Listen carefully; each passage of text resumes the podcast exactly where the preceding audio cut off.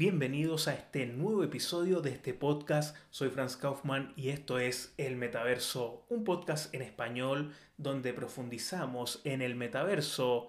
Hoy hablaremos sobre la concepción de metaverso pero más amplia. En el episodio anterior hablamos sobre la novela Snow Crash, la definición que ahí da Neil Stephenson sobre el metaverso como un espacio virtual donde nosotros intercambiamos, socializamos a través de un avatar. La idea acá es ampliar esa visión y también ampliar lo que se habla y lo que se ve en el sentido común, lo que se representa como metaverso ahora en los medios, porque el metaverso en la ciencia ficción se representa típicamente como una especie de Internet digital conectado a todo lo que es una manifestación de la realidad real, pero basada en un mundo virtual, en este mundo virtual que hablábamos en el episodio anterior que es a menudo muy similar a un parque temático, así onda Roblox, y también como los retratados en películas como Ready Player One o también la fabulosa e increíble película que rompió la taquilla Matrix. Bueno, vamos a tener un podcast especial en algún momento sobre películas que representan, aunque sea mínimamente, lo que podría ser el metaverso. Es probable que las experiencias que muestran las películas sean representativas de una pequeña parte de lo que será el metaverso.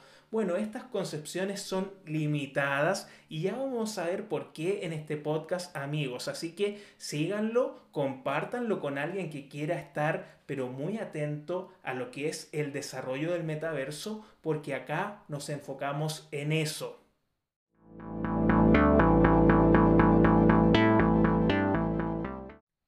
Bueno, ahora nos vamos a centrar en un artículo de Matthew Ball donde nosotros vamos a hablar de qué creemos que es el metaverso. Vamos a ver varios puntos y los vamos a ir explicando. Por ejemplo, el metaverso tiene que ser persistente. Nunca se va a reiniciar, pausar o finalizar. Simplemente el metaverso tiene que ser continuo indefinidamente para que esto sea una realidad el metaverso también tiene que ser sincrónico y en vivo, a pesar de que los eventos preprogramados y autónomos sucederán, tal como sucede ahora en la vida real, el metaverso será una experiencia viva que existe de manera consistente para todos y en tiempo real. Esto es súper importante van a haber millones de usuarios conectados al metaverso, pero haciendo diferentes actividades y que estas actividades van a estar disponibles, estas experiencias, ¿ok? Bueno, también el metaverso no tiene que tener ningún límite para usuarios simultáneos y al mismo tiempo tiene que brindar a cada usuario un sentido individual de presencia. Esta presencia donde todos pueden ser parte del metaverso y participar en un evento, por ejemplo, ir a un lugar, hacer alguna actividad, todo esto al mismo tiempo y con una agencia individual. Bueno, en el mundo real, por ejemplo, cuando uno va de vacaciones y quiere, bueno, planificar una vacación y conocer el lugar, ese lugar tiene un montón de actividades que están sucediendo en el mismo tiempo. Bueno, lo mismo tiene que pasar con el metaverso. El metaverso también tiene que ser una economía en pleno funcionamiento, con todas sus letras. ¿Qué quiere decir esto? Que las personas y las empresas podrán crear, poseer, invertir y vender y ser recompensados por todo lo que pasa en el metaverso, o sea, por las interacciones, que se puede llamar también trabajo, o por la misma presencia del el usuario en el metaverso que produce valor, una interacción que produce valor que es reconocida por todo esto en el metaverso, por la sociedad metaverso. El metaverso también tiene que ser una experiencia que abarque tanto al mundo digital como el físico, a las redes, las experiencias privadas y públicas y también a plataformas abiertas y cerradas. El metaverso también tiene que ofrecer una interoperabilidad sin precedentes de datos.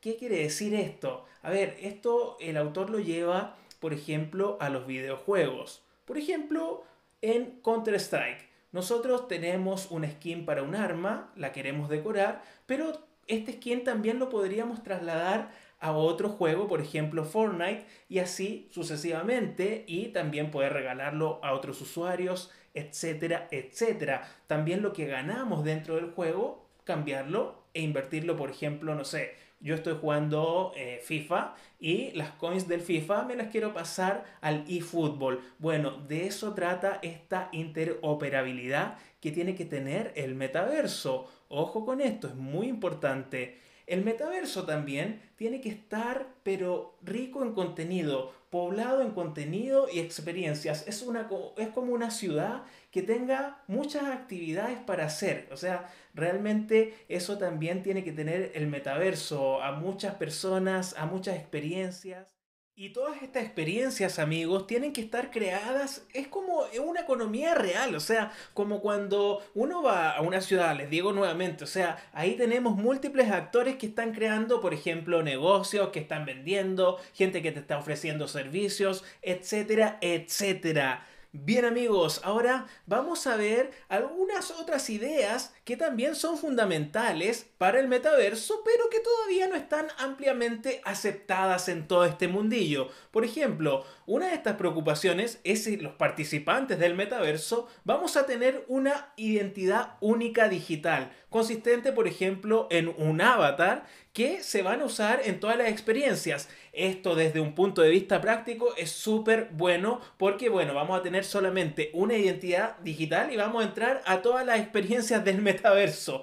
Pero es poco probable que suceda en esta era del metaverso porque, bueno, cada empresa que esté siendo pionera ahora va a querer su propia tajada y va a querer que nosotros, por ejemplo, estemos con una propia identidad para entrar al metaverso Facebook, al metaverso Nvidia, etcétera, etcétera, amigos. Ok, bueno, vamos a hablar ahora también de algo que está causando bastante desacuerdo y es en el tema de la interoperabilidad que se requiere para que el metaverso sea realmente el metaverso del que estamos hablando en lugar de una sola evolución, mera evolución, actualización de Internet tal y cual lo conocemos como hasta ahora. Muchos debaten si un verdadero metaverso puede tener un solo operador, como es el caso de Ready Player One. Bueno, algunos creen que la definición y el éxito de un metaverso requiere que sea una plataforma fuertemente descentralizada, construida principalmente sobre, bueno, los estándares y protocolos basados en la comunidad, como la web abierta y una plataforma o sistema operativo metaverso de código abierto. Esto no significa, amigos, que no habrá plataformas cerradas dominantes en el metaverso. No significa para nada eso porque también van a haber plataformas cerradas en el metaverso. O van a haber otros metaversos. Bueno, ¿quién lo sabe eso? Todavía esto todo está en marcha. Por ahí circula otra idea que se relaciona con la arquitectura de comunicaciones fundamental del metaverso, pero mientras que la Internet de hoy está estructurada en torno a servidores individuales que hablan entre sí según sea necesario, algunos creen que el metaverso debe estar conectado y operado alrededor de muchos servidores persistentes, o sea, muchas conexiones, pero incluso aquí no hay consenso sobre cómo funcionaría exactamente ni sobre el grado de descentralización requerido para que exista el metaverso.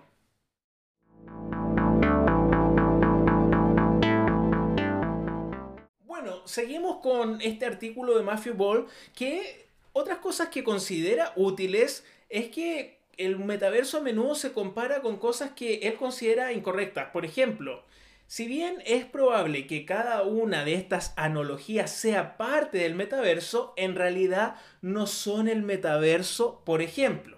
¿Qué no es el metaverso? Un mundo virtual. Los mundos virtuales, dice, y los juegos con personajes impulsados por inteligencia artificial han existido durante décadas, al igual que aquellos poblados con humanos reales en tiempo real. Esto no es un universo meta, que en griego significa más allá, solo uno sintético y ficticio, diseñado con un solo propósito, un juego. Bueno, esto no es un metaverso. Un espacio virtual las experiencias de contenido digital como Second Life a menudo se considera proto-metaversos. porque carecen de objetos o sistemas de habilidades similares a los de un juego, son lugares de reunión virtuales que persisten, ofrecen actualizaciones de contenido casi sincrónicas y también tienen humanos reales representados por avatares digitales. Sin embargo, estos no son atributos suficientes para el metaverso. Bueno, el metaverso va a tener que ser, ya no es una mera actualización de lo que es Internet, es otra cosa, definitivamente. Bueno, otro elemento que se suele comparar, realidad virtual. La realidad virtual es una forma de experimentar un mundo o espacio virtual. La sensación de presencia en un mundo digital no es un metaverso, que, no te la cuelen. Es como decir que tienes una ciudad próspera porque puedes verla y caminar por ella. Bueno, es lo mismo acá con, con esto amigos. Vamos a ver que también una economía digital y virtual esto de una economía digital y virtual, esto ya está pasando en los juegos. Los juegos vienen con esto desde hace mucho tiempo. Por ejemplo, el World of Warcraft, esto ya existe, que han tenido economías que están funcionando en pleno funcionan, o sea, realmente funcionan porque acá hay personas, hay jugadores que cambian e intercambian bienes virtuales por dinero real o realizan tareas virtuales que después intercambian por dinero real. Esto pasa hace muchísimo tiempo en el World of Warcraft. Bueno amigos, también tenemos tecnologías como Bitcoin que se basan en la contratación de personas o empresas con poder de cómputo, o sea, para realizar tareas virtuales y digitales.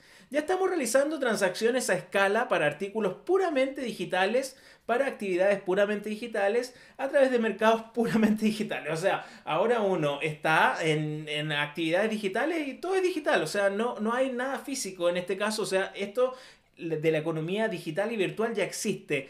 O sea, va a ser parte del metaverso, pero también falta mucho más. Y después acá tenemos un juego. Fortnite, por ejemplo, ¿es un metaverso? Bueno, eh, Fortnite tiene, en el podcast anterior hablamos de que hay muchos elementos del metaverso en Fortnite. Por ejemplo, tiene una identidad consistente que abarca múltiples plataformas cerradas, es una puerta de entrada a una gran variedad de experiencias. Yo creo que eso es lo más importante en Fortnite, que Fortnite tiene una puerta de entrada a muchas experiencias y está siendo pionero en esto. Pero bueno, eh, Matthew Wall dice que todavía le falta algo ahí a Fortnite porque, bueno, ¿qué pasa? Si bien el metaverso puede tener algunos objetos, objetivos similares a los de un juego, incluir juegos e involucrar la gamificación no es en sí mismo un juego ni está orientado en torno a los objetivos específicos. Bueno, un parque virtual o Disneyland es un metaverso. Bueno, en un metaverso las atracciones van a ser infinitas, no estarán diseñadas o programadas de manera centralizada. Ese es el gran, eh, la gran diferencia en un parque temático virtual así como de Disneyland. Ni serán todas las de diversión o entretenimiento. Además, la distribución del compromiso tendrá una cola muy larga. O sea, todo esto va a superar con creces lo que ya estamos viendo. Después, el metaverso, por ejemplo, es una nueva tienda de aplicaciones bueno, nadie necesita ahora una nueva forma de interactuar y abrir aplicaciones, o sea, ni hacerlo tampoco en la realidad virtual, ¿ok? Bueno, ¿qué pasa? El metaverso es sustancialmente diferente de los modelos ahora que ya nosotros conocemos. Por ejemplo, las arquitecturas y las prioridades de Internet móviles actuales son bastante diferentes a lo que ya se plantea para lo que sea el metaverso. O sea, eh, es como inimaginable ahora, incluso año 2021, cómo va a ser el metaverso. Después, una nueva plataforma UGC es el metaverso. El metaverso no es simplemente otra plataforma similar a YouTube o Facebook. Bueno, ¿por qué? Uno si lo ve, por ejemplo, YouTube, Facebook, son plataformas en las que se puede crear, compartir, monetizar todo el contenido y donde el contenido más popular representa solo una pequeña parte del consumo total. ¿Qué va a cambiar en el metaverso? El metaverso será un lugar en el que se inviertan y se construyan imperios, pero realmente adecuados y donde estas empresas ricamente capitalizadas van a poder poseer por completo un cliente, o sea, van a poder tener como todas las interacciones de un cliente, van a poder controlar el API, los datos de la economía. Y, todo esto realmente va a representar eh, a nivel empresarial eh, un nivel de conocimiento del cliente mucho más, más rico, más fuerte en cuanto a lo que se conoce del usuario del cliente. Va a ser tremendo. Y bueno, amigos, hemos estado hablando mucho acá sobre lo que no es metaverso, algunas diferencias de algunas experiencias virtuales, digitales que ya se tienen a lo que podría ser ya el metaverso cuando se implemente. Realmente esto está en, en una transición de, a ver, ¿cómo podríamos decir? Estamos en una transición a una nueva fase de interacciones humanas con la tecnología. Realmente es eso. Y esto, bueno, yo creo que, a ver, 2040, 2040 vamos a estar transitando algo totalmente muy diferente a la navegación que hacemos ahora de, de, entornos digitales o de mundos digitales. Bien amigos, no se olviden seguir este podcast, síganlo, compártanlo con sus amigos que les guste lo que es el metaverso, si quieren profundizar. En el próximo episodio estaremos hablando de películas que representan algo del metaverso, aunque sea mínimamente, vamos a recomendar esas películas, así que estén atentos porque vamos a estar en eso en el próximo episodio. Les mando un gran abrazo digital y nos vemos hasta la próxima. Chao, chao.